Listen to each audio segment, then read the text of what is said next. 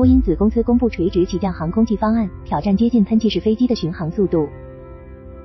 十一月十六日，波音子公司极光飞行科学在海外社交软件上公开了一种全新的飞机方案。该方案采用了被称为山翼的内建升力风扇和一身融合体的设计，据称可以实现超过四百五十节以上的巡航速度，约八百三十三点四千米每时。根据极光飞行科学公开的信息。该方案建立在波音和极光飞行科学此前的探索性研究成果上，比如 X 杠48验证机的一身融合设计，以及极光飞行科学神剑无人机设计在机翼内的伸缩式升力风扇设计。极光飞行科学表示，这一方案将参与美国国防部预先研究计划局 DARPA 的 Sprint X 演示项目竞标。Sprint 意为速度与跑道独立技术，目的在于研发一种全新的验证机，它不依赖跑道，而是借助停车场、公路甚至田野等地面完成起降。能够在恶劣环境中保持悬停，但同时又具备远高于现有垂直起降飞行器的速度性能，能以四百至四百五十节、七百四十至八百三十千米每时的速度，在幺五零零零至三万英尺约四五零零至全米高度范围内巡航飞行。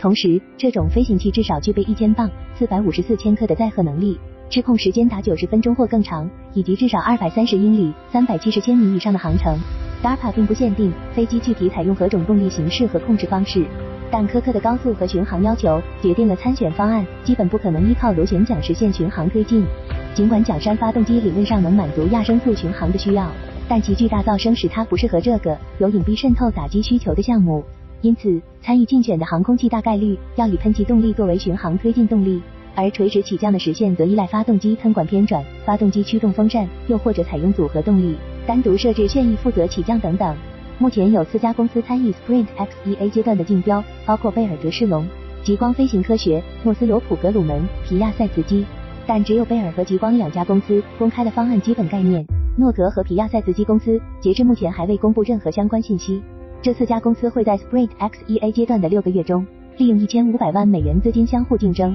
获胜者将进入下一个阶段。按照目前的计划，验证机将在二零二七年开始飞行测试，并在二零二八年结束。贝尔德士龙公司称，自己公布的方案概念为高速垂直起飞和着陆构型丝透。丝透带有明显的轻转旋翼机元素，但是在高速状态下，该机的旋翼会收起以尽可能减小阻力，此时飞机会变成接近传统喷气式飞机的气动构型，并依靠喷气式动力实现推进。除了 DAPA 之外，Sprint X 项目的最主要推动者是美国特种作战司令部 SOCOM。该项目的远期实用化目标是开发出一种有效载荷能达到五千磅（约两千二百六十七千克）。货舱长度达到三十英尺，宽八英尺，可以承载一辆小型车辆或者两个半托盘的飞机。很显然，这种需求的目的之一是快速穿透敌方防御体系，并在战线后方实施少量精锐作战人员和装备的投放回收。从目前的情况来看，由于在 V 杠二二和 V 杠二八零上积累了大量经验，并且研发重心一直聚焦在相关领域，贝尔德士龙的方案很可能是四款投标方案中技术成熟程度最高的。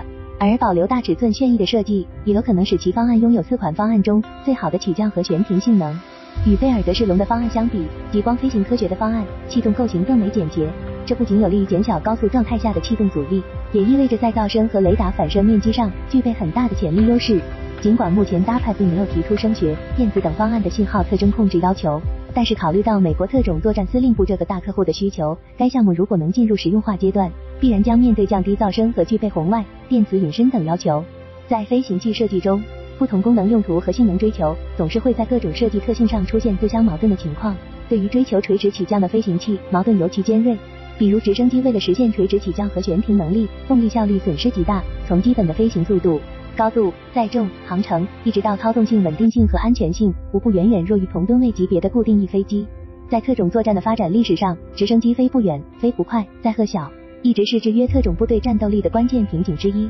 直升机空中加油技术成熟的诱因，最早就是越南战争中出现了大量特种部队在敌后营救、跳伞、飞行员的任务，无论是作战人员的投放还是回收，都需要直升机频繁进行超越自带燃油航程极限的长距离飞行。利用 C 杠一三零这样具备优异低速飞行性能的运输机，实现直升机空中加油。虽然解决了包括特种部队远程投放、快速反应力量紧急调动的航程问题，但并不能解决直升机飞得慢的缺陷。只要力量投放距离远一些，起码就是数小时以上的额外消耗，这对于很多时间敏感的任务都会显著增加任务失败和伤亡概率。轻转旋翼机 V 杠二二的出现，较大幅度的改变了相关困境。